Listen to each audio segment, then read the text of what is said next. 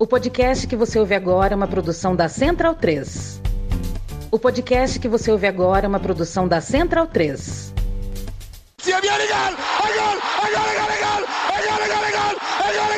Parte Pirlo! Sì! Sì! Sì! Che vittoria! Che vittoria! Non lo so che ha segnato, ma chi se ne frega! Tardelli! Campeón!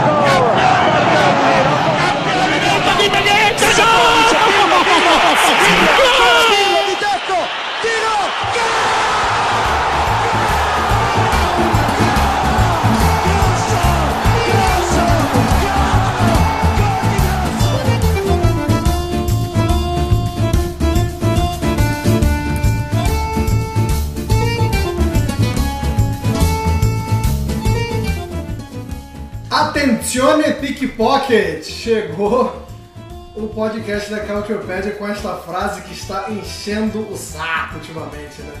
É, a gente dá uma risadinha no começo, mas quando o pessoal começa a usar bastante, já enche o saco. Diferentemente do podcast da Culturepedia que nunca enche o saco, sempre é aprazível, sempre é simpático, sempre é informativo e necessário. A gente volta na edição de número 12 depois de breves férias, né, a gente acompanhou aí o calendário da Série A dos clubes italianos e a gente volta hoje para falar sobre movimentações de mercado. Não que o mercado italiano esteja muito movimentado, né?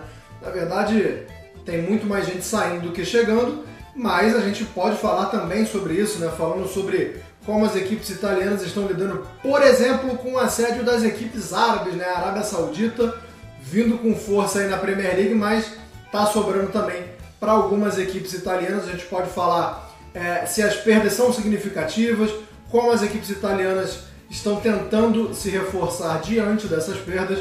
A gente pode falar também sobre polêmicas, né, já que tem atacante aí que jura amor por um clube, mas debaixo dos panos, né, nos bastidores, conversa com o rival. Vamos falar muito sobre tudo, sempre lembrando que o podcast da Culturepedia é um oferecimento Central 3. Estamos nesse grande grupo, nesse seleto grupo Central 3, que também conta com outros podcasts maravilhosos. Se você não conhece, se você não sabe o leque, o cardápio da Central 3, eu convido você a entrar tanto no site como nas mídias sociais, todas as redes aí da Central 3 para saber o que mais a Central 3 oferece, além do podcast da Culturepedia.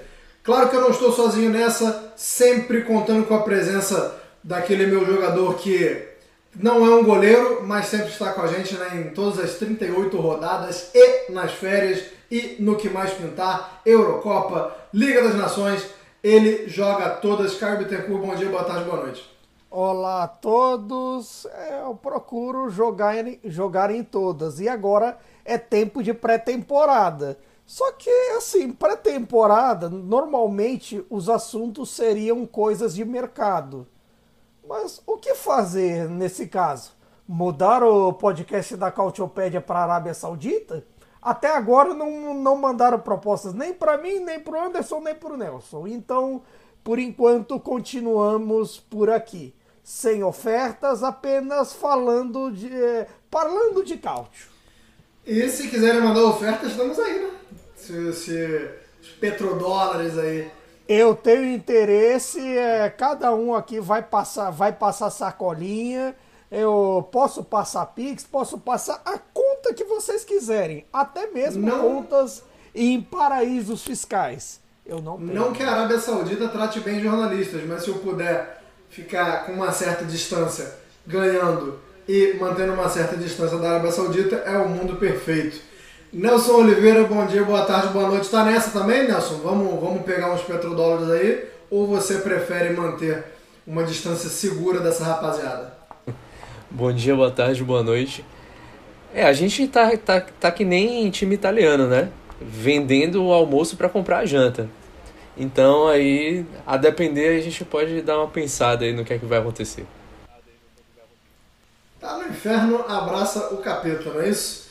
É, a gente vai falar sobre, como eu falei, sobre chegadas, mas O líder, por exemplo, o atual campeão italiano, o Napoli, é, por enquanto a gente vai falar mais de saídas do que chegadas, é, inclusive oficialmente, né? Essa que era uma saída já, já muito cantada, dada como praticamente certa, mas oficialmente foi anunciado hoje, a saída do Kim Min-jae para o Bayern de Munique. Então, cara, já vou jogar essa para você, porque foi um, foi um lindo meteoro que passou ali pela campanha, né, Caio? Porque chegou é, sem muito alarde, sem muito holofote.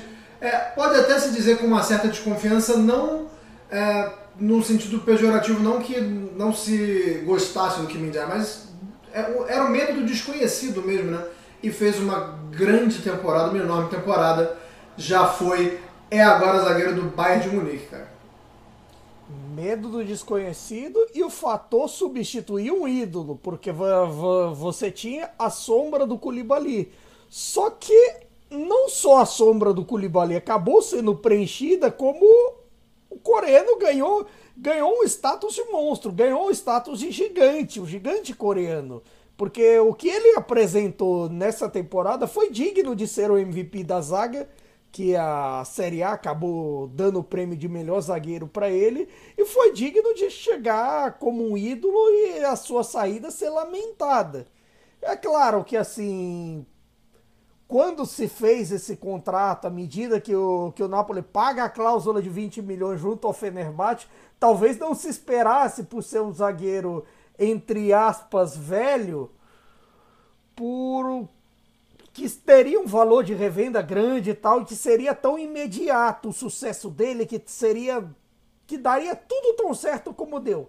Mas nesse quesito acabou sendo uma grande vantagem para o Napoli, financeira, porque acabou é, desfazendo do lucro, e técnica, porque no fim das contas o desempenho dele foi um espetáculo. O Napoli tem uma grande perda de um jogador que foi o, o pilar do sistema defensivo na dupla com o Hackmani, e de certa forma acho que venha quem vier, vai ter uma sombra para preencher. O problema nesse momento é a indefinição de quem pode vir. Se falou tempos atrás no Danço do Lan, aí depois é, se falou também do Itakura, do Gladbach, de outros nomes, tem o Kilman do Wolverhampton, agora aparece do, do, do Kai, do, do Augsburg mas até agora não foi um nome que assim fosse unanimidade. Uns preferem o Kilman, eu mesmo sou partidário da ideia do Danço, do Lance, que eu achei é, o melhor zagueiro jovem da, da última temporada, fez jus a ser um dos melhores zagueiros do campeonato francês.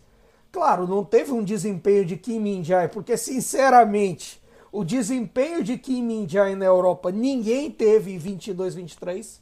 Pode pegar qualquer liga, nenhum teve, nenhum. E eu acho que por isso o Bayern é, pega um zagueiro de alta qualidade, de alta técnica. Eu não lembro dele ter perdido uma dividida.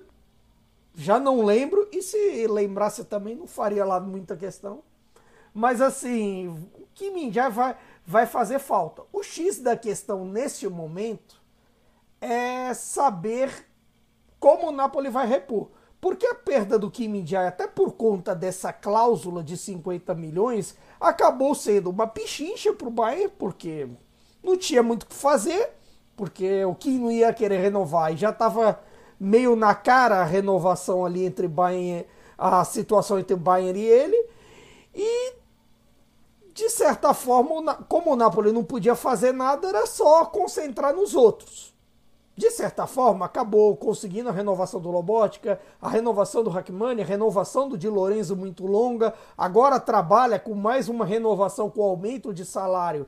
E aí veremos no futuro se terá uma cláusula de saída pro Ozyman, que é um fator fundamental, e até agora o Napoli tem mantido boa parte do seu time. Tanto que assim, fora o Kim os outros que saíram foram o Berecinski, que assim, passou só de passagem no Napoli.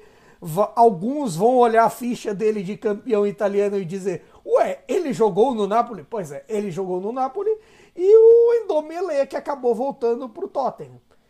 Mas nessa brincadeira toda, eu acho que o Napoli acaba por precisar de um zagueiro, reservas para Anguissa e Zilinski, que são fundamentais. Tem, teve um botinho de saída ali do Zilinski para Lazio, para a Arábia Saudita também, mas até agora nada que viesse com oferta clara que o, que o Zilinski queira em termos de salário e nem com oferta clara que o Napoli queira em termos de dinheiro.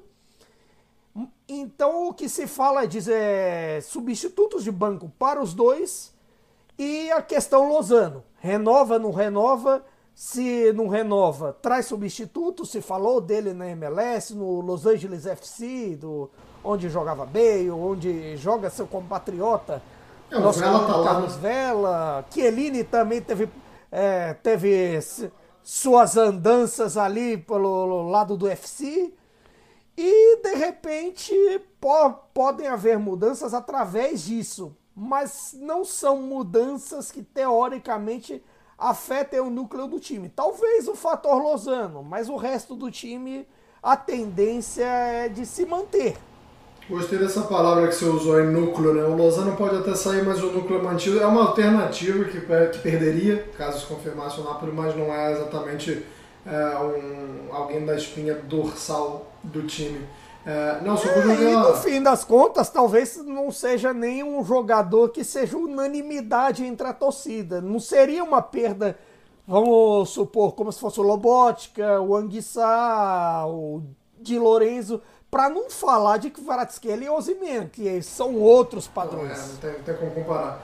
É, e só lembrando também que, que o Napoli exerceu a compra do Raspador e vai, vai continuar no Napoli. É, Nelson, vou jogar lá. Ah, e já exerceu também, vale dizer. Já exerceu também a compra do Golini para reserva do Merê, junto ao Atalanta, pagou 7 milhões e tudo mais. E tende a exercer a compra junto com o Verona do Faraone.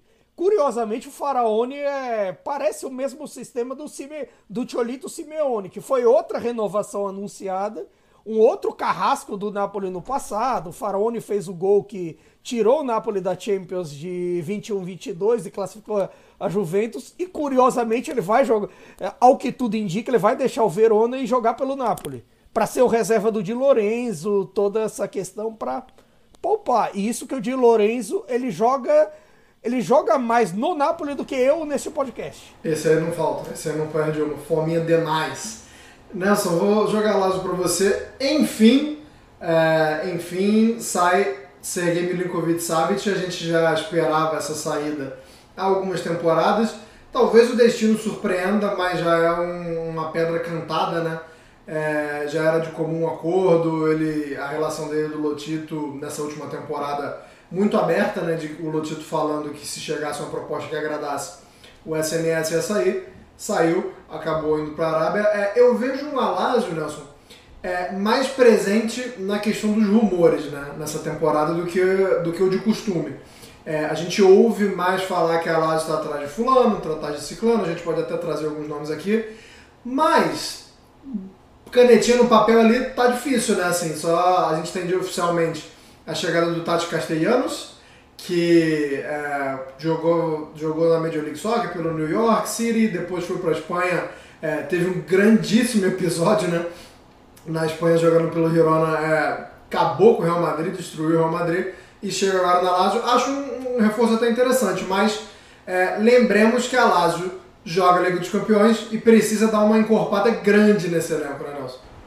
É, pois é, né? O, o Milinkovic Savic, a gente sempre imaginou ele saindo, saindo, toda a janela, Milinkovic Savic vai, vai jogar na Juventus. Era sempre o, o destino principal que ele era colocado é, pelos especuladores, os jornalistas, os, enfim, os insiders da, da, da vida na Juventus. E o Lotito sempre fazendo jogo duro, né? Dessa vez não foi, ele não fez jogo duro. A, a negociação do, Mil, do Milinkovic sabe saiu em dois dias, né? Não fez jogo duro antes, mas está fazendo agora, né? A, é, ele deu até uma entrevista recente reclamando que ele não tinha ainda recebido a primeira parcela e que enquanto isso não acontecer, ele não vai liberar a documentação necessária para o Milinkovic Savic jogar no Al Hilal, né? É, enfim, né, o, o Caio até falou né, do Zilinski como, como um, um, potencial substituto aí do, do, do sargento, né, como é chamado o Milinkovic Savic. É, eu acho que seria um, um, downgrade, né, na verdade. Eu acho que o, o, estilo do jogo do Zilinski é para o que a Lazio é, pede, ser, eu acho que ele seria mais complementar ao Milinkovic Savic. Eu acho que se for apenas o Zilinski, eu acho que não vai rolar, embora tenha o Sarri lá, né, que é um cara que já trabalhou com ele durante bastante tempo, conhece, conhece muito bem o, o Zilinski. Mas agora também tem, existem vários, vários fatores, né? O Napoli não está né, necessitado de, de dinheiro, recebeu agora pelo Kim, então é, não, não se desfez de, de, de jogadores, né? É, além do próprio sul-coreano. Então não, não teria essa, essa necessidade de reforçar um time rival, né? Então, ao mesmo tempo, seria um, um, um certo duelo assim de durões, né? O Lotito e o, o De Laurentiis, dois caras bem complicados no mercado de transferências. Então, é, cada um pedindo um, um, um, querendo um desconto, o outro não querendo dar um centavo a, a menos, né? Receber um centavo a menos. Então seria bastante complicado. Mas a Lazio é, acho que vai precisar né, de, de, de, alguns reforços, né? Tipo, por mais que tenha perdido algumas peças que é, não vinham jogando tanto, né? O Rado era muito importante nos bastidores, mas não vinha jogando tanto, né? Se aposentou. O Luca Romero, que foi para Lazio, também não, ou para o Milan, desculpa, não vinha sendo utilizado com grande frequência. E agora o que se fala muito é sobre uma possível tentação do Immobile também com a Arábia Saudita, né? Então, aí o Tati Castelhanos não seria, eu acho que não seria o, o, o substituto, né? Eles iriam atrás de mais um nome. Mas, é, no fim das contas, eu, eu, não, eu não vejo o Immobile com essa tendência toda é, de ir para a Arábia Saudita, embora ele já seja um cara mais velho, né? Então, talvez, o, o a, a, depender do tamanho da oferta, ele acabe é, deixando a Lazio, onde ele é ídolo, né? É, é, a gente fala é, vê muitos outros jogadores como, sei lá, o Giorgio Quinalha, que é o, o, o, é o maior ídolo da, da Lazio, mas para essa geração dos anos 90 para cá, acho que o Immobile já, já pegou esse, esse, esse, posto de ídolo mais recente, né? É, eu vou falar aqui alguns rumores é, e, e, acho até que uma ida do Immobile, em certos sentidos, faria até mais sentido do que a saída do Milinkovic Savic, né? O Milinkovic Savic a gente ainda acha que é, ou cogita que ele está num, num, momento de carreira mais próximo do auge do que o do Immobile, embora o Immobile seja importantíssimo e seja é, capaz ainda de fazer muita coisa no futebol europeu. Mas faria até um pouco mais sentido. Mas a Lazio é, falou, sondou Fausto Vera, do Corinthians, é, tentou também o Zaha, do, do Crystal Palace, né, atacante. É, tem o Orsolini, que também foi só uma sondagem. Então, assim, a Lazio está tentando é, se aproximar, está tentando conseguir algumas negociações ali, mas como eu falei antes de passar a bola para o Nelson, tá com uma dificuldade. Não, não sei, inclusive, agora que o Nelson tocou nesse assunto da, do dinheiro do Milinkovic Savic não ter entrado a primeira parcela ainda, não sei se inclusive não está saindo mais coisa, não está sendo mais incisiva, porque não está com La Plata ainda, né? não está com, com dinheiro ali. Mas é, é, é só só uma, uma das, das possibilidades para que a Lazio não esteja sendo tão incisiva. E a gente até falou isso na última edição, antes da pausa das férias. O Iglitari, né, que era o cara é, que comandava é, o departamento de, de futebol que era o grande responsável pelas negociações, deixou a Lazio depois de, se eu não me engano, 18 anos. Posso estar errado, mas algo assim. Então, 18 Não sei, né? Pode ser que seja uma soma de fatores, né? Um, uma nova galera lá chegando no escritório, não sabe onde é que fica muito bem os documentos, onde é que fica tudo. Pode ser isso também. De apostar em gente jovem acaba se mantendo, até pelo nível das especulações. O próprio Solini, se falou do Marcos Leonardo dos Santos também, que poderia ser uma que poderia ser um, negócio, mas eu acho que à a medida que o imóvel fica e vê o Tati Castelhanos, acaba que essa especulação pode esfriar um pouquinho. Mas é, você tem ele, você tem o Kerkes, que é da lateral tem, do... Tem o Berardi, né? Fazer Alkmaar. Você tem até o próprio Carlson, ponta direita do Ozel Kumar, que foi eh, falado, falou-se no Napoli também, falou-se no Milan, mas também se fala na Lazio. Pô, o know-how de se apostar em jovens se mantém. Só que também tem muito essa coisa do primeiro o dinheiro precisa chegar na conta para ir depois é, se investir. E tem o eterno jovem, né, o Berardi, né? O Anderson esqueceu de falar, acho que é por uma questão até de luto aí, uma possível saída do Berardi da, do Sassuolo. Mas isso aí eu tô, eu tô tranquilo porque toda, toda janela é isso, né? Toda janela tem, tem esse tipo de especulação. Não tem uma janelinha que não pinte. É tipo, é tipo a, espe a especulação natural que eu acho que já deve encher, já deve estar tá pronta no rascunho do Dimásio, do Pedular e talvez ali de um ou outro já deve ter prontinho assim, sabe, copiado e colado, tipo obituário. Já deve estar tá pronta o do famoso template, né? Aí é só template trocar o tá clube. Aí, aí é só trocar o clube, tipo assim, em ano ímpar, você faz com Lazio, Inter e Juventus. Em ano par, você faz com Napoli, Milan e Roma. E assim vai indo. Aí tem ano que eles resolvem apostar na Fiorentina.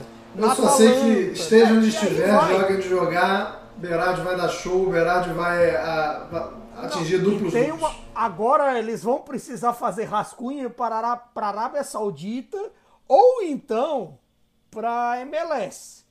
Que assim, de repente, esse negócio aí de Toronto, os áreas de Toronto, o pessoal não tá muito gostando. Eu troco o Bernardeschi pelo Berardi agora. Agora, ó. Carimbo agora. Manda o Bernardeschi. É, e- o Bernardes que já é um dos assuntos desse programa, porque se você for parar pra pensar, o Bolonha tá, tá batendo na porta do Bernardeschi. E, por incrível que pareça, pro Bolonha seria uma boa. Sabe? Dar aquela experiência pro time jovem, pro modelo de apostas jovens que o Bolonha com o Bigon tem, a manutenção que se tem do, do Thiago Mota, pode ser algo interessante ali. Lembrando O papo- que o, o presidente do Bolonha, né, é também o presidente do Montreal Impact, o nosso querido Joey Saputo. Então teria aí pelo menos uns atalhos, né, para chegar no, no Bernadette, que é, é o cara que tá lá e tá aqui ao mesmo tempo. Caio, eu vou jogar Inter para você. Agora nós vamos gastar saliva. Agora nós vamos gastar saliva porque a Inter Ah, se a gente falou que o mercado não Inter está é o- movimentado, meu amigo, a Inter está carregando esse mercado italiano nas costas aí. Vamos, vamos falar primeiro. pois é, vou até, ó, E, vou até Moro beber água. Enquanto eu, eu falo primeiro das chegadas, é, as mais, as mais, como eu posso dizer, importantes, né? As mais vitais. Vou, vou focar só em três, tá, Caio? Pra gente começar. Que são a chegada do Marcos Churran, que chega do Borussia Mönchengladbach, e essa foi muito boa, porque chega de graça, de graça porque não teve que pagar nada pro Mönchengladbach, né? Com certeza deu, deu uma luva bonita pro Marcos Churran, mas ele chega é, sem precisar, sem uma taxa de transferência. Tem Fratese, do Sassuolo, e Quadrado, né? Quadrado que sai da Juventus depois de muitos anos. É, eu vou começar pelo fim, já que eu falei do Quadrado. É, eu tô achando a, a, a recepção dos torcedores da Inter ruim, assim. É, o nome Quadrado não bateu legal, assim, dos torcedores da Inter. Queria saber por quê. É, Como é que você pode explicar? E aí você pode falar também das outras duas negociações, que as outras duas chegadas que eu citei. Eu acredito que é um pouco da fama recente. Aquela coisa do quadrado ser muito associado com il trufatore, o piscineiro e tudo mais, acabou, acho que prejudicando um pouco o quadrado nesses quesitos. E no fim das contas, não vamos esquecer, o quadrado é um jogador que, assim, tem 35 anos nas costas. É claro, talvez você é, se pense nele ali para dividir função com o Dumfries, ali no, no 3-5-2 do Inzaghi. Mas, ao mesmo tempo, é um sinal de que, assim, se poderia apostar em gente mais jovem. Porque a ideia do, dos outros dois já contratados, tanto do Fratese quanto do Turan, são excelentes. São aposta em gente jovem, aposta em gente em ascensão. O Fratese fez, é, foi uma das coisas boas do último campeonato, repleto de coisas não tão boas do Sassuolo. Já é um, um prospecto interessante, já tem afirmação na seleção italiana e agora veste a camisa de um clube de, do tamanho da Inter e o Turan que assim é, sofria com o Gladbach que não estava dentro das ambições dele. O Gladbach é um clube grande, é é uma torcida grande, mas que no fim das contas é, tinha virado um time de meio de tabela por conta da defesa ser uma peneira. Mas ele estava lá fazendo seus golzinhos, ele estava lá é, cumprindo o seu papel. Então o Turan tem a sua justificativa. O Fratese tem a sua justificativa de você pensar também, de você encaixar ali, quem sabe, ali no revezamento para ser o regista ali entre ele e Tcharanoglu, como vai encaixar ele no time. Agora, do quadrado, é um pouco complicado, porque você teve alguém que teve, nesses últimos anos, uma identificação tão grande com a Juventus, alguém que foi uma das marcas do tempo vencedor da Juventus para o bem e para o mal, porque assim, ele era um cara que decidia jogos, é um cara que tinha sua velocidade, seus cruzamentos, e às vezes atacava aqui e ali com seus golzinhos decisivos vale dizer. Mas ao mesmo tempo, essa frama de trufatore, de alguém que toma muito cartão, alguém que de repente, de uma hora para outra, vamos citar aqui um, um lance que me, que me vem boas memórias, o quadrado simplesmente pega a bola pela direita, se joga para tentar cavar o pênalti, aí no contra-ataque o Raspadori faz o gol, e aí o Napoli ganha o jogo. Mas assim, isso foi só um exemplo. Foram vários. Várias e várias vezes você tem essa questão. Aí você pode contestar. Os juventinos de repente vão dizer que com a Inter isso vai dar certo, porque não sei o que. Aí os interistas podem dizer que ah, não vai dar certo porque a jogada beneficiava a Juventus. Você pode dizer isso, mas no fim das contas, de repente, tem outro fator que eu não citei aqui, a experiência. De repente, você ter a experiência de alguém multicampeão italiano pode ajudar no seu vestiário. Pode fazer ele ser um líder e tudo mais. Mas sinceramente, eu não sei até que ponto isso pode ajudar. Eu não sei até que ponto isso pode ser útil. Tipo assim, se você for olhar, talvez do, do pessoal que saiu pudesse trazer tanta liderança boa quanto aquele que saiu. Porque assim, das perdas, você perdeu. É, você já tem a garantia de perda de muito líder técnico, de muito líder técnico e de muito líder de vestiário, porque já saiu Randanovic, saiu Brozovic, Saiu Dzeko. Pera, pera. Vou, esse aí eu vou querer que o Nelson fale sobre. Saiu Dzeko. É... E atenção! São muita gente. A saída muita da gente. polêmica. Romelo Lukaku. Ou melhor, Exato. Lacaca. é, nesse, nesse, nesse cenário, Lacaca. Lacaca. É, Nelson, dá pra falar de muitas saídas, né? A Inter é, tava com o elenco cheio, tava com o elenco é, Inclusive a gente achava que não, né? A gente falava assim, ah, o Simone Inzaghi mexe pouco, mas assim, começa a sair a galera da Inter, a gente, pô, o elenco da Inter tava recheadinho. É, a, saiu o Skriniar, saiu o Brozovic, saiu... É, até os que não jogavam tanto, Bela Nova saiu, o D'Ambrosio vai sair, Randanovic, é, é, inclusive o Onaná, né? A gente tá falando de dois goleiros saindo da Inter. De três. Mas o terceiro é goleiro também saiu. Fica é, o que o que o que, que tá movendo o torcedor da Inter agora é a força do ódio por Lukaku, né? É, não, é, a Inter tá. São três goleiros que saíram, né? A Inter vai, vai jogar a temporada com três goleiros novos, né? Nesse momento, o Onaná já viajou.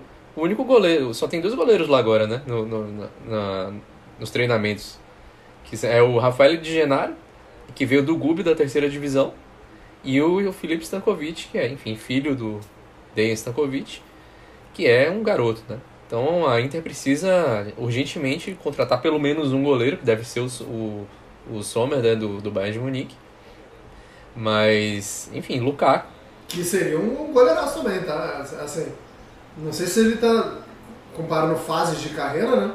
Mas você está vendendo o Ananá, o Ananá por um bom preço para pegar um Sommer que é um goleiro seguro pra é, caramba. a Inter, né, nessa janela, tá parecendo que ela tá indo por duas vertentes, né? Como o Caio falou, apostando em, jogadores de perspectiva que devem ficar é, por mais tempo no clube, que também tem um potencial de revenda, e também indo atrás de nomes experientes para tapar buracos mais rapidamente, né? O, quadrado eu vejo muito dessa forma também.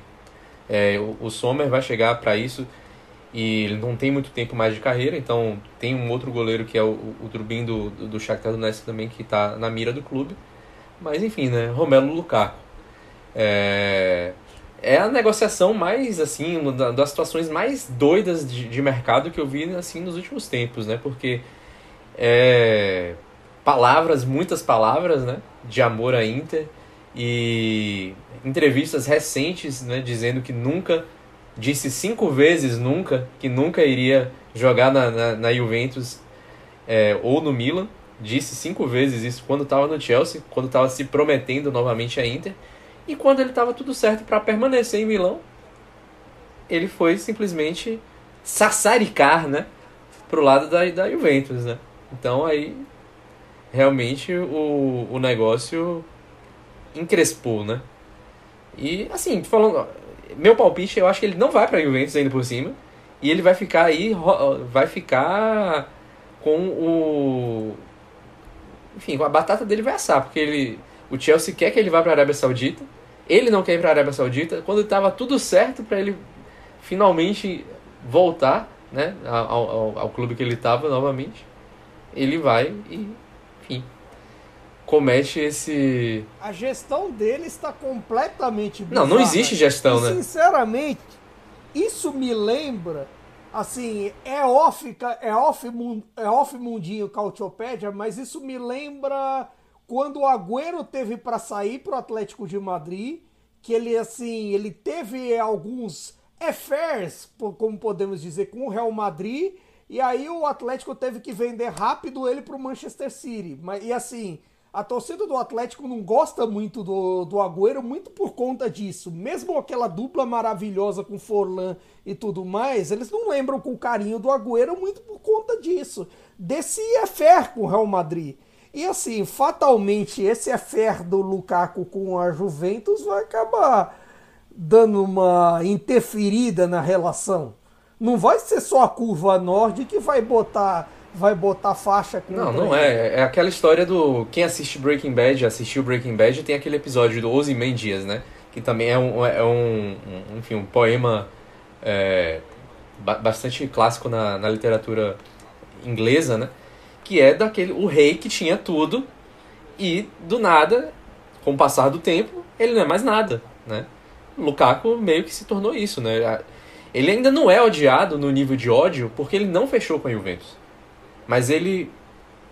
Na primeira vez que ele saiu, ele ficou. Né? é, a torcida ficou de um jeito tá indiferente, né? Ficou indiferente a ele.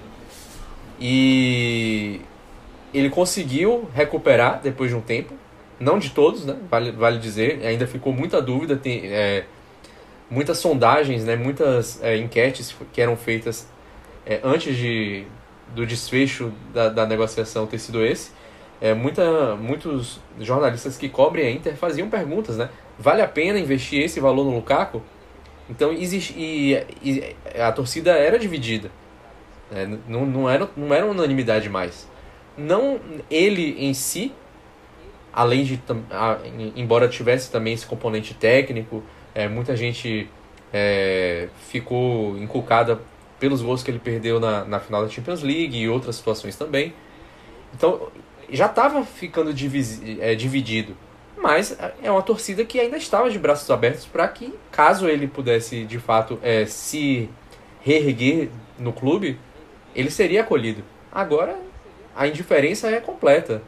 E se ele de fato fechar com a Juventus, o que eu acho também que não seria uma boa negociação para a Juventus, considerando que para que ela tivesse que, é, enfim, se ela fechar com o Lukaku, ela vai ter que vender o Vlahovic porque um, um negócio depende do outro. Eu não vejo um, um negócio é, bom para Juventus assim, pensando principalmente no longo prazo. No curto prazo, talvez o Lukaku renda tanto quanto se imagina que o Vlahovic é bem fisicamente, o que não aconteceu na última temporada, renda. Mas a longo prazo não é um bom negócio para a Juve. E o, o, grande ponto dessa reviravolta toda do Lukaku é que mexeu bastante no mercado, né? A Inter já estava com um negócio engatilhado, agora está tendo que ir atrás de outros atacantes. E o Morata, que nessa janela já teve perto de voltar para a Juventus, já teve perto de acertar com o Milan, já teve na, na mira da, da Roma, agora está negociando também com a Inter. Então virou um, um, efeito dominó, né? Parabéns a todos os envolvidos aí nessa, nessa negociação Lukaku e Juventus. E muitos nomes, né? E muitos nomes da Inter, porque você teve, você teve o Morata, você teve o Beto da Udinese, que assim tá lá com o preço fixo, de repente pagou, levou. Você teve o Taremi, até o Enzola do Spezia e o Balogun do Arsenal, que aí inclusive foi artilheiro do um dos artilheiros da Ligue 1 que tem jogado muita bola, mas acho até que o Arsenal não vai desfazer dele, mas assim, mudou todo o sistema.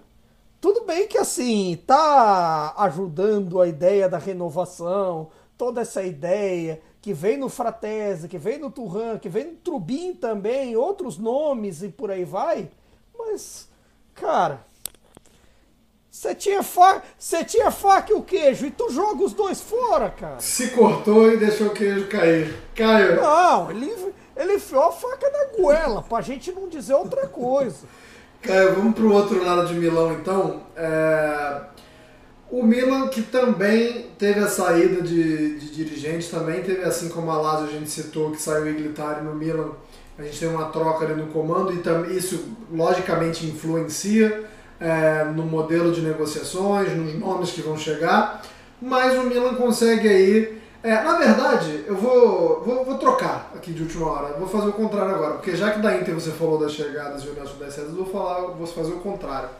É, vou deixar o Nelson falar das chegadas. Então eu vou jogar para você é, o peso de duas saídas é, do Milan que a princípio parecem muito diferentes, muito dicotômicas, mas de uma certa forma é, ambas são muito pesadas de, é, por causa de diferentes aspectos. A gente tem o Ibra se aposentando e a gente tem o Tonali indo para o Newcastle. Né? Dois, dois, duas posições diferentes, um começando a carreira, o outro encerrando, personalidades diferentes, mas as duas vão ser duas pancadas para o Milan, né, cara?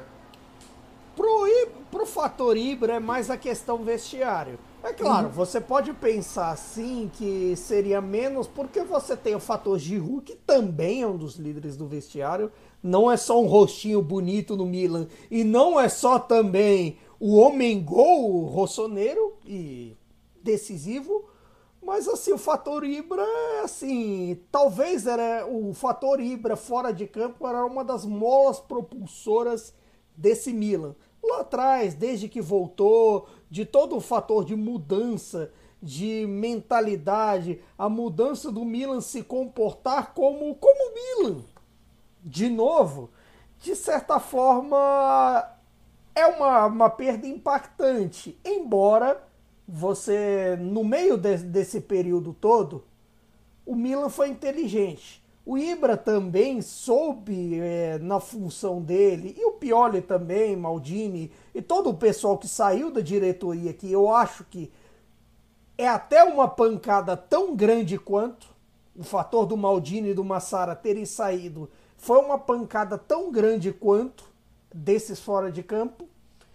E assim, nessa questão dos líderes, eu acredito que alguns assumiram papéis muito bons o Manhã, o Theo, o próprio Rafael Leão também, Giroud, e isso acabou por, é, por dosar nesse quesito de lideranças. Então, nesse aspecto, a, a questão vai ser só pensar no vice Giroud, que eu acho que também é uma questão complicada, porque quando de repente o Milan não possa não ter o Giroud, pode ser um risco. Aí se falou no Morata tempo atrás, você teve é, o Bulaedi da Salernitana, o Scamaca que tá nesse chove no molha no, no West Ham. E quanto ao Tonali, eu acho que é um risco se você for parar para pensar talvez ali na formação do Milan, pensar assim em como o time vai para campo. Porque assim, se imagina que de repente possa ser um Benasser e Krunic, por exemplo, de titular. Já são funções diferentes. Você tem a dúvida sobre a questão do Benasser estar saudável. De repente você tem a dúvida dos novos contratados, se o Loftus-Cheek encaixa nessa função. A princípio até a, nesse campinho até que a Gazeta faz assim dos times, que eu adoro bastante em época de de Cautio Mercato, embora a Gazeta para mim não seja exatamente a melhor fonte de notícias, para mim acabam sendo demais, o Pedular, especialmente agora nesse mercado, o Matheus Moreto do Relevo, que cobre futebol espanhol e italiano também, é interessante. Nessa brincadeira toda de, de time, se, se imagina o Loftus-Cheek fazendo a função do Tonali. E aí pode ser esse ponto. Eu acho que outra saída também que pode ser, talvez não tanto sentido, porque porque nesse quesito a função dele ali por dentro já não era uma unanimidade. Mas será que eles vão fazer, por exemplo, o Pulisic ali por dentro, onde jogava o Brahim Dias? Sendo que o Pulisic é mais um cara, é mais externo do que interno, para falar linguagem italiana? São essas dúvidas assim que é que fica um ponto de interrogação. Aí também você tem a busca por é, outros jogadores de lado. Se falou do Adama Traoré, se falou do Jeremy Doku, uh, Doku do Han, do Chukwueze e por aí vai. Claro, você teve também o Camada que melou nessa brincadeira toda. Então, assim, as indefinições pesam, mas eu não sei também até que ponto as mudanças fora de campo deixaram o Milan um pouco sem norte nessa lentidão para contratar. É, eu achei. É, agora a gente até vê muitos nomes sendo trazidos, mas como você falou, é, o Milan começou a corrida um pouco atrás, né? É, Nelson, queria que você falasse então do, do LeBron James do futebol, né? Christian Pulisic Pra quem não sabe, pra quem não conhece o meme, procura por aí na internet que você vai achar. É, eu achei uma boa contratação, tendo em vista é, se você não depositar é, muitas expectativas. Acho que o Pulisic é um bom jogador, acho que o Milan pagou um preço justíssimo no Pulisic, então acho que é um cara que vai até agrega, Nelson. Mas eu queria saber qual é o nível de expectativa que você tem no Pulisic e que, que, que, que, que o Milan vai fazer para repor o Tonali, né? Tem, tem solução interna, é, Pioli muda um pouco o estilo de jogo, é, vai atrás, qual, qual, é a solução para suprir essa ausência?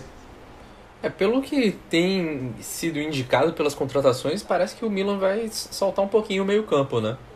É, a gente viu pelo, pela chegada do Loftus-Cheek, a praticamente confirmada, né, a chegada do Reinders também, do, do Aziel Kimar, é uma, uma, um sinal de que vai dar uma soltada assim no meio campo. É, o Benacer, a gente não sabe quando é que ele vai voltar, acho que é por volta de dezembro, se não me engano, se não me falha a memória. Então vai ter um tempinho aí sem ele. Né? Até lá vai ter que ser o Krunic, por exemplo. O Kamada ficou na geladeira aí, era um jogador que também serviria bastante para dar uma rodagem ali nesse meio campo. É, eu acredito que o, que o, que o Pulisic vai jogar aberto na, na direita também, viu? Eu acho que é, esse meio campo aí vai ser povoado de outra forma, mesmo talvez avançando um pouco é, algum desses, desses, desses jogadores que, que atuam né, pela faixa central. Eu acho que é muita gente por ali. Não acho que o Pulisic vai ser é, colocado por ali, não. Acho que ele vai jogar mesmo na, na faixa direita é, talvez fazendo um pouco como o Brahim Dias fazia, né? Ah, o que, veja só, né? o Brahim Dias acaba sendo até uma sombra para o Pulisic, porque a, última temporada dele foi boa. Né? Enfim, eu acho que ele pode dar aquela alternada, né? Jogar um pouquinho ali no, centro, da direita cair um pouco, fazer também o, o, o, o movimento um pouco inverso. É, mas, enfim, o que dá a entender também, aí, a, a, até a chegada do Pulisic, é que o De lá, de fato, não permanece, né?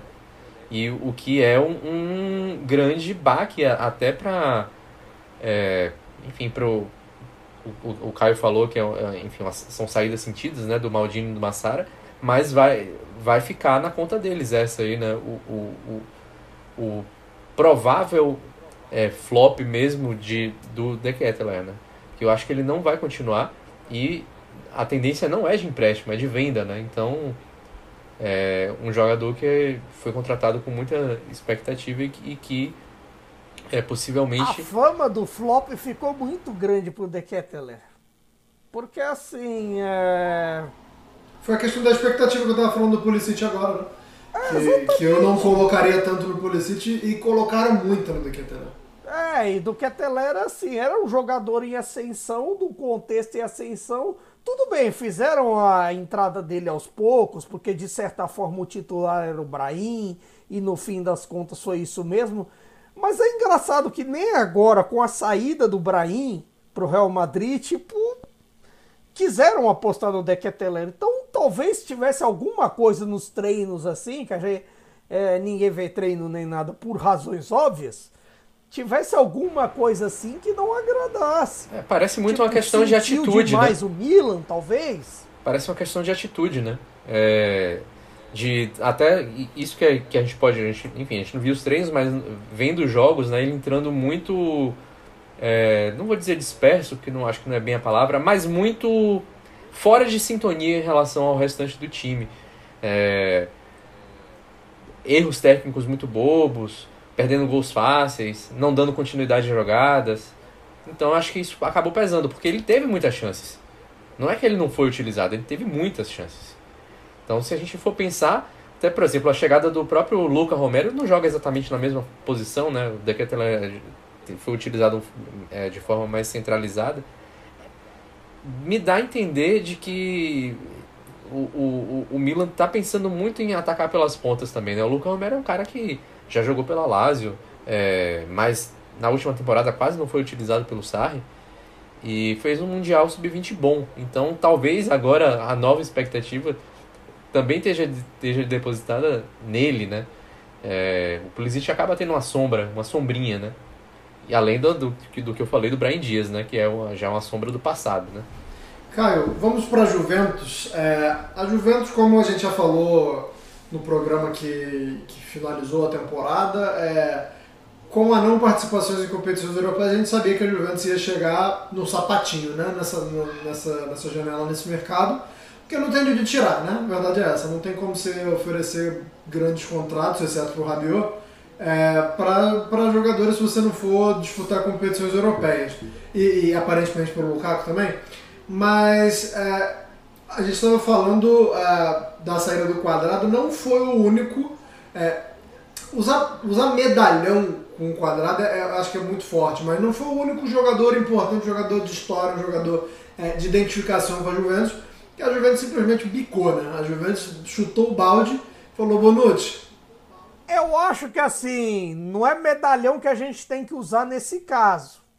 Acredito eu que eles estão fazendo igual aquele pessoal do RH esse pessoal do RH, esses planilheiros de RH, que são meus principais problemas corporativos. Mas, bem, isso é outra história. Não convém usar neste momento. Em algum momento eu talvez usarei. Mas talvez o pessoal planilheiro esteja pensando assim: opa, o salário do quadrado é, sei lá, 4 por temporada.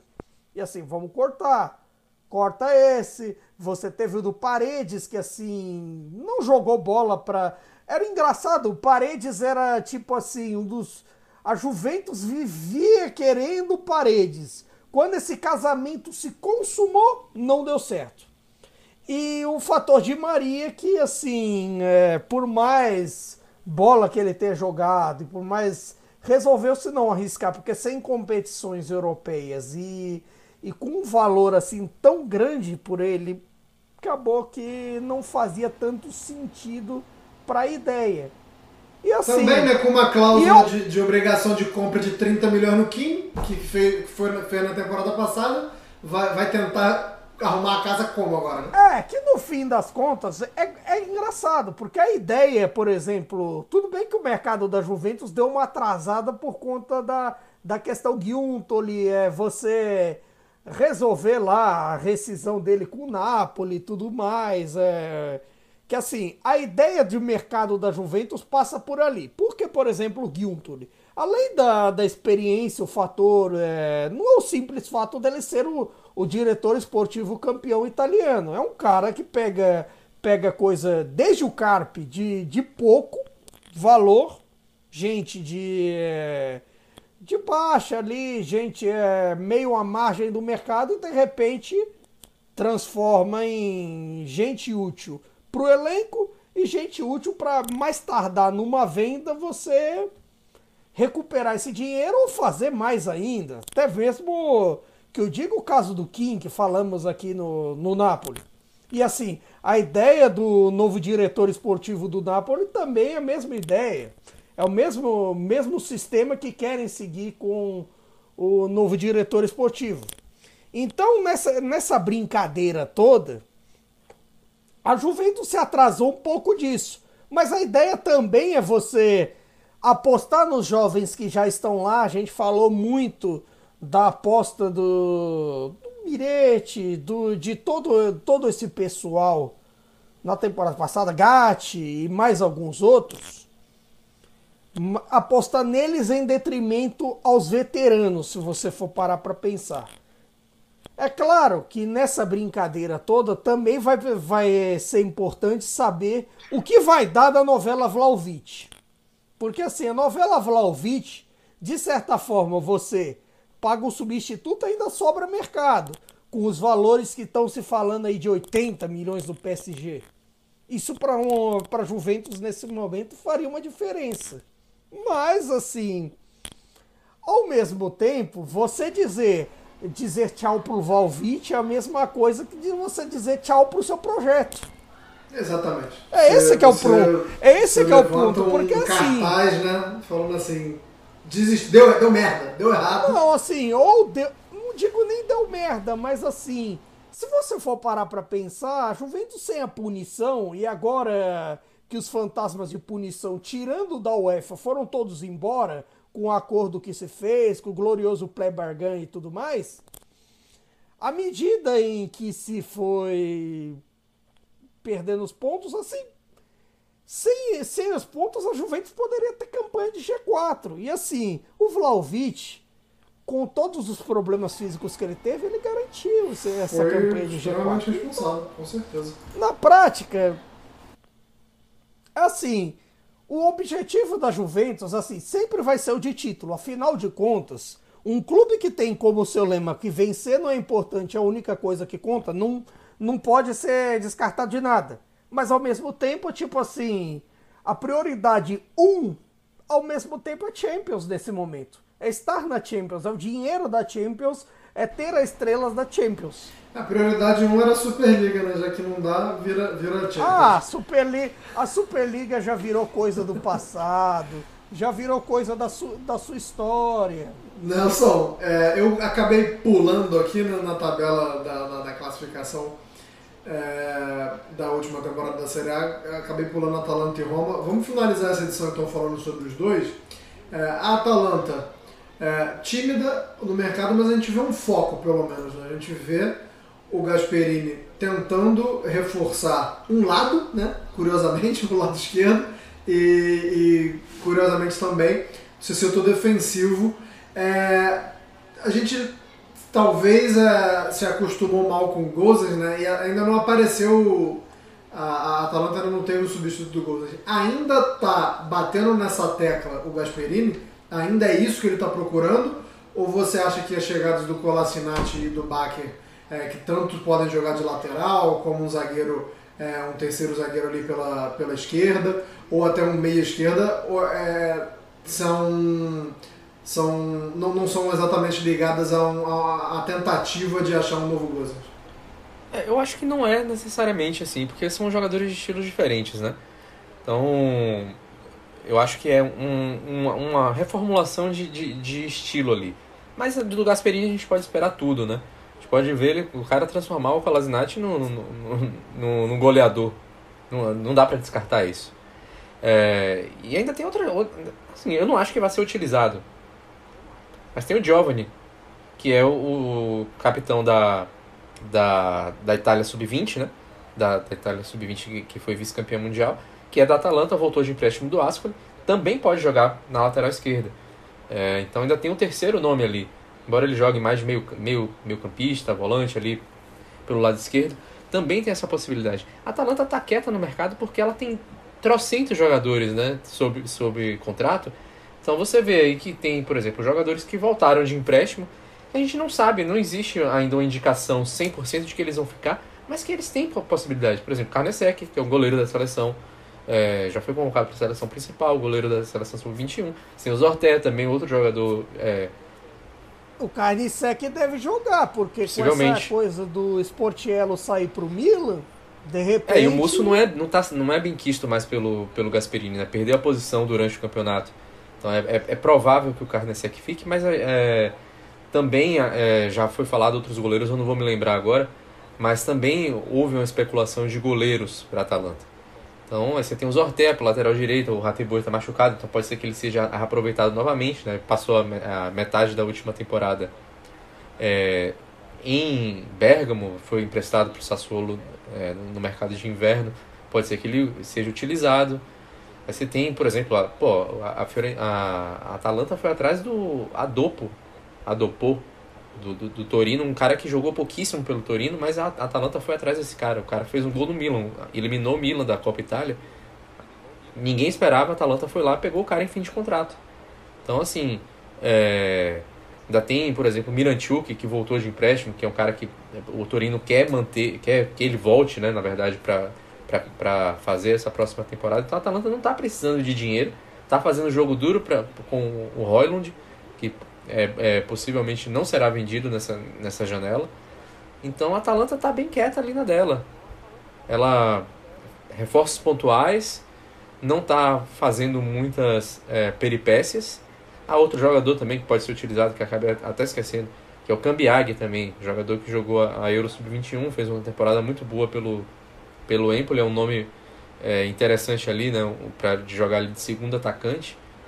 Então, a Atalanta provavelmente ainda pode ser que ela utilize alguns desses jogadores no time sub-23 dela, né? Que ela está agora fazendo como a, como a Juventus, que é uma das equipes da Série A, que tem uma equipe de juvenis na terceira divisão da Itália. A Atalanta também já é, mandou a papelada, deve é, ter uma, uma equipe sub-23. Então, é, as, as possibilidades são muitas, né? É, jogadores, lembrando, né, pra, até para quem, não, quem não sabe, é, e lembrando para quem pode ter se perdido e, fala, e mostrando para quem não sabe, os jogadores do Sub-23 eles podem jogar livremente na Série A também. Então, é, a Atalanta pode ser que ela deixe de emprestar alguns nomes, que a Atalanta, é, quem for lá na página da Cautiopédia é, de mercado que a gente tem lá no nosso site, vai ver que a Atalanta tem dezenas de jogadores emprestados que voltaram de empréstimo agora que precisam ser realocados. Então pode ser que eles não sejam realocados em outros clubes, mas nessa equipe sub-23. Então, é, e aí a gente pode voltar até para entrar, já que falamos da, dos fantasmas da Juventus, né, a Atalanta também tem ali seus fantasmas em negociações, que agora ela vai poder esconder também. É, tem, tem muita gente, um elenco, um elenco muito grande e a gente, como você falou, a gente não sabe quem a Atalanta topa vender, quem ela vai emprestar e, no fim das contas, quem o Gasperini quer, né? Porque a palavra dele ainda pesa muita coisa. Se ele, é, nessa, nessa relação técnico-diretoria, acho que a voz do Gasperini ainda é muito ativa. Não vou dizer que ela é lei, mas o pessoal respeita e obedece bastante. Caio, a Roma quietinha, mas o que, o que, o que chegou, muito bom, né? Por enquanto. É, a Roma que não, não gastou todas as contratações, é, as três chegadas da Roma, né, duas foram é, custo zero e uma por empréstimo. A gente está falando do Indicado, que é um zagueiraço, um, um, tanque de guerra muito forte que veio do Eintracht Frankfurt. O Awar, que não é tão tanque de guerra assim, né, já é um jogador mais, mais, mais combalido, mas tecnicamente muito bom. Né? A gente lembrando do auge do Awar duas, talvez três temporadas atrás, era assim, objeto de desejo da Premier League. É, muitos times da Premier League sondavam e tal, acabou não acontecendo muito pela questão física, como eu já falei. E chega também o Christensen, é, que é um, um, voluntarioso, né? um ala e um lateral direito ali. Eu acho que conta muito mais a deficiência da Roma no setor. Né? É, a Roma que não, não tem tido sorte, não tem não tem grandes nomes assim recentes na lateral direita, é uma posição sempre meio nebulosa ali. Mais uma tentativa, agora o Christensen chegando, né, cara? Exatamente. Do Christensen, talvez se pense muito na ideia do ala. Como assim, teve lá seus momentos do Leeds usar como ala e tudo mais, ali entre as mudanças de técnico que acabaram na queda do Leeds e tudo mais, pode ter alguma coisinha. Mas é, no caso do Indicar foi uma excelente contratação. Por conta da Roma acabar por precisar dos zagueiros já há um tempinho, por conta dessa, dessa utilização do sistema de três zagueiros e até como forma de você fazer sombra para os que já estão lá, para o trio titular de Mantini, Smalling e Banes. E eu acho que o, o fator ao ar pode ser bem interessante. Bem interessante porque assim, ele tem qualidade, ele tem bom passe. A questão dele é o maldito físico. Se ele, por exemplo, melhorar o físico, ter, ter um físico mais ok, mais estável, é titular assim para fazer dupla com o Matite tranquilamente. Tranquilamente. É bem verdade que sobre o indicar você tem ali um risquinho se falou muito da possibilidade do Iban ser vendido. Até agora não é, aconteceu nada. Eu até levantar essa bola, né? Muita, muita gente na Premier League querendo o Iban. É, muita gente queria e tal. E eu acho até que a Roma ainda vai bater na porta por atacantes, porque assim, o Abraham acabou sendo menos é, menos artilheiro do que a gente imaginava é, na Quando a gente passada. falou do Scamaca, né, que o Scamaca estava uma grande novela com clubes italianos, joga Roma nesse bolo aí. Sim, Scamaca, se falou no Renato, se falou... O Renato, assim, é da... Renato e Patson Daka é da, da turma do Saldão do Leicester. O Saldão do Leicester todo mundo quer aproveitar. Todo mundo quer tirar uma casquinha. Mas assim, é... Você teve esses, o que a gente já falou. Aí você tem dos meio-campistas, você tem o do Camada, que assim, é outro que, que, que tá todo mundo no bolo. Você falou do Milan, do Napoli, da Roma, todos ali é, querendo. Os diretores mais antigos, como o caso do Thiago Pinto da Roma, ou diretores mais novos, como o caso do do Mauro Meluso no Napoli, que não chegou nem uma semana, mas de repente já quer o Camada também. Aí se falou no Renato Sanches. Então, assim, a Roma é um time em construção. Mas nessa brincadeira de construção, de repente, é, você pode estar tá pensando um pouco, mais, um pouco mais assim. O fato de não estar tá na Champions, você não tem tanta grana estando na Europa League, que assim é fundamental estar na Champions para investir, sendo um clube italiano e nesse aspecto é primordial. Tudo bem que, assim, no caso dos nomes especulados, se falou no Renato Sanches, se falou no Sabitzer, são caras assim que você consegue bater na portinha e de repente, oh, faz um empréstimo aí e tal, com o PSG, com o Bayern. Mas tem outros que não tem jeito, amigo. É contratar ou não contratar. Que são, por exemplo, esses nomes do Leicester que se falaram. Mas esses vão ter concorrência da Premier League inteira, da Liga, da Bundesliga, a turma do francês e, se bobear, a turma da Arábia Saudita. É isso. A Roma que, inclusive, também está fazendo um dinheirinho, né? Tá vendendo ali, vendeu, vendeu o Justin Cliver. Então, assim, não é que está sobrando, mas se precisar, a Roma até... Ah, não aconteceu ainda nessa janela, mas se precisar até paga por uma contratação, desde que não seja uma quantia exorbitante.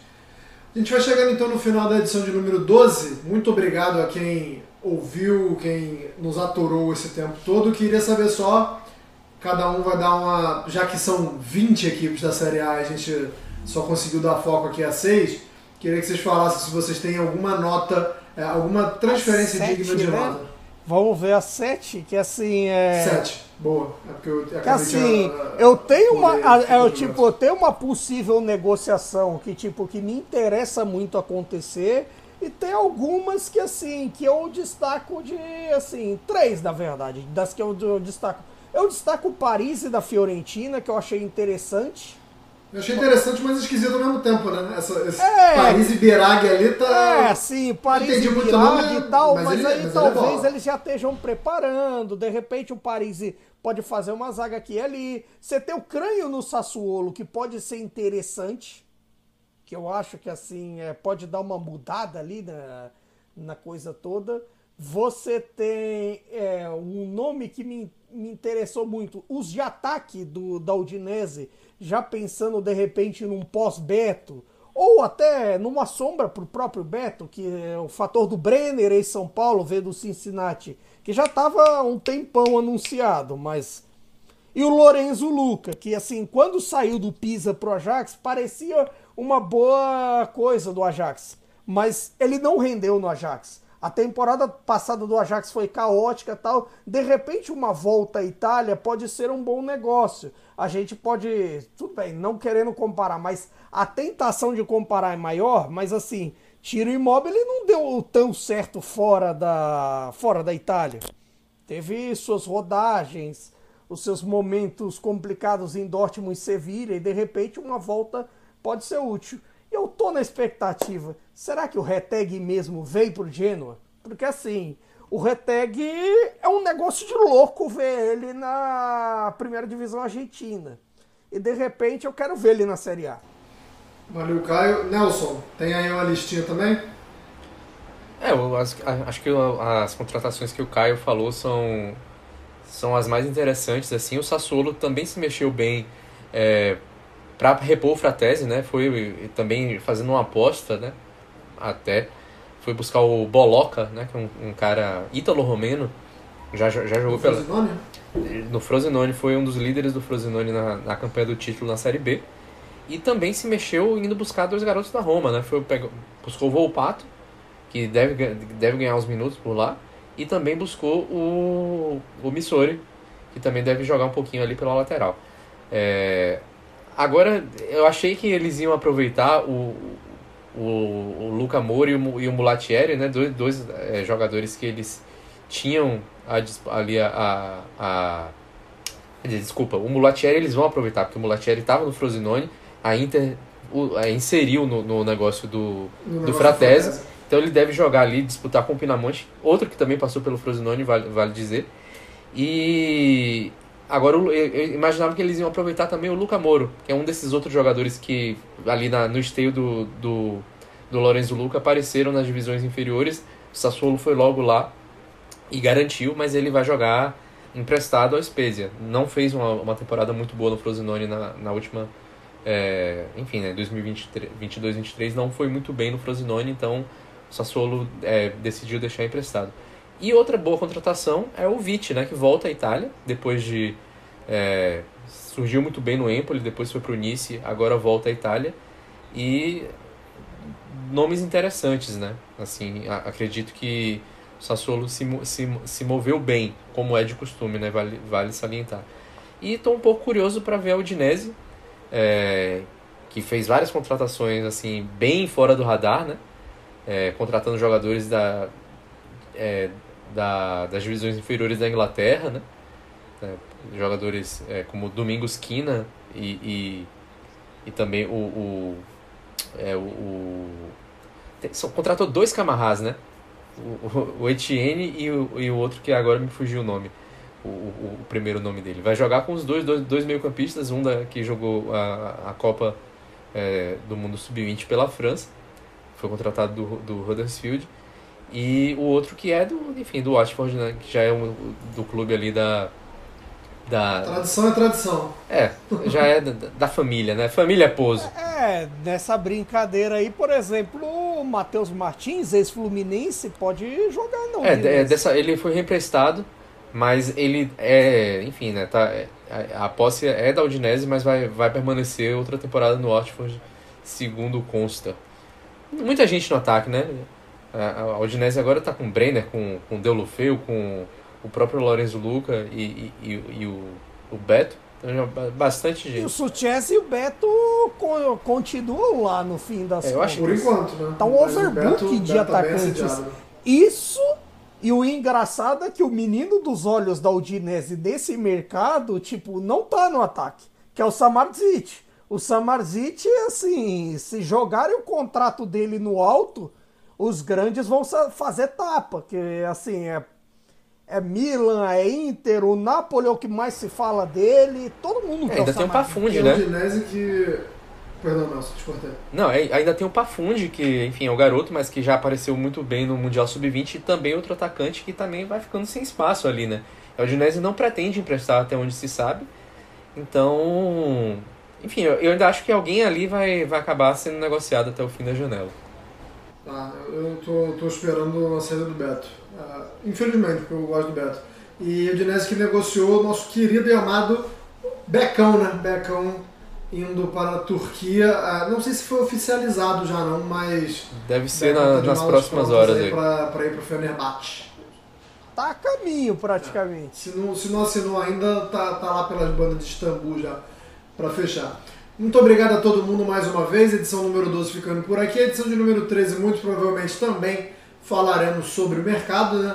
É, a gente vai continuar aí é, acompanhando é, diariamente, vendo as sondagens, é, vendo as equipes que talvez na próxima edição a gente fale um pouco mais de outras equipes que a gente não citou agora, mas o foco acaba se concentrando sempre nessas grandes, nessas maiores é, que a gente já, já falou hoje. Nos vemos então, nos vemos e nos ouvimos em duas semanas para a edição de número 13 para falar sobre mais contratações. Essa época é maravilhosa, né? Essa época é muito boa. Se o time não joga, não perde, então tá, tá tudo muito bom. A não sei que você seja. Olha que daqui a pouco começa a pré-temporada e você pensa, ah, é um jogo de pré-temporada, de repente você tá não, lá. tá passando raiva. É, se não, irritando. Você tá se irritando pegando os links é, de qualidade pra lá de duvidosa para assistir.